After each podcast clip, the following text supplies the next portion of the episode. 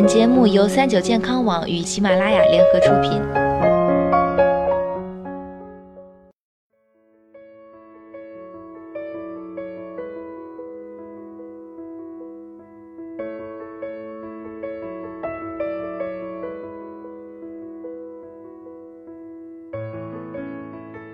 嗨，大家好，欢迎收听今天的健康养生小讲堂，我是主播探探。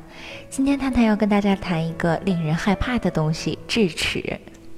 智齿是指人的口腔内牙槽骨上靠里面的上下左右各一颗的第三磨牙。由于这四颗第三磨牙一般是在二十岁左右开始萌出，而这时的人生理、心理发育接近成熟，于是就被认为是智慧到来的象征，因此才有了智齿之称。智齿的出现没有固定年龄局限，有的人二十岁之前会长智齿，有的人四十五十岁才长，还有的人终生不长。在日常生活中啊，很多人对智齿并不了解，甚至连自己长了智齿都不知道。接下来，探探给大家说一说判断是否长智齿的方法，主要从以下三方面进行判断。首先，空腔症状。当智齿萌出时，往往会导致口腔后部或颚侧的上副牙龈肿胀。如果突然出现这种情况，就得注意是不是要长智齿了。一般智齿的出现需要与相邻的臼齿争夺空间。当智齿想要从拥挤的牙龈线中钻出来时，就会向臼齿施压，这时很可能就会导致相邻的牙齿从原本位置移开，从而引起颚部隐隐作痛，甚至可能会使嘴巴难以张开和闭合。第二个，细数牙齿的数量。一般正常人的牙齿数量是二十八到三十二颗。平时大家可以利用镜子来数一下自己的牙齿。如果数量大于二十八颗，就可能是长有智齿或者是多生牙了。还可以呢去医院拍片。最准确的判断方法呀，就是到医院进行拍片来判断。因为通过牙齿拍片，能够看到是否有长智齿，甚至清楚观察到智齿形态和颗数。如果平时自己出现牙龈肿痛、长牙位置疼痛或上颌骨压迫感时，就可以通过牙齿拍片做进一步诊断。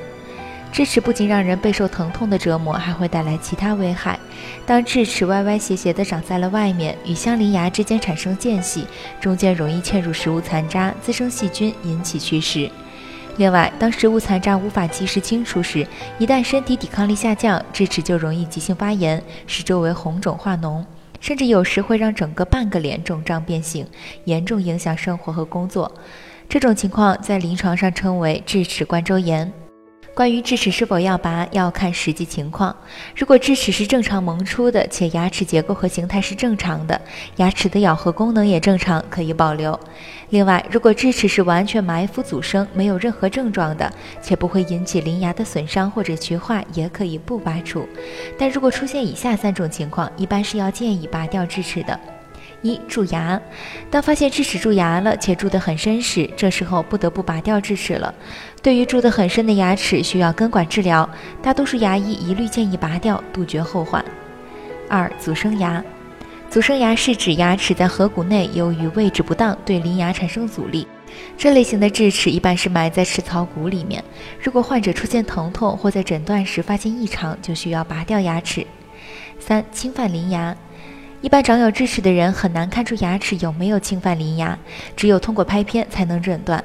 当智齿萌发的空间不足时，就会倒在第二大臼齿上，从而造成第二大臼齿清洁不易，甚至是牙齿部分吸收的现象，造成患者不舒适或者是牙疼。很多人都特别怕拔智齿，认为拔牙是一个让人痛不欲生的过程。其实，拔智齿是牙科临床上较为常见的小手术之一。随着牙科技术的不断发展，以及麻药技术在无痛拔牙中领先应用，有效解决了拔牙疼痛的问题。最后提醒大家，想要拔智齿，最好找专业牙医。如果刚好处于月经期或者牙龈发炎，是不宜拔智齿的。好了，今天的节目到这里，也要和大家说再见了。我是主播探探，我们下期再见吧。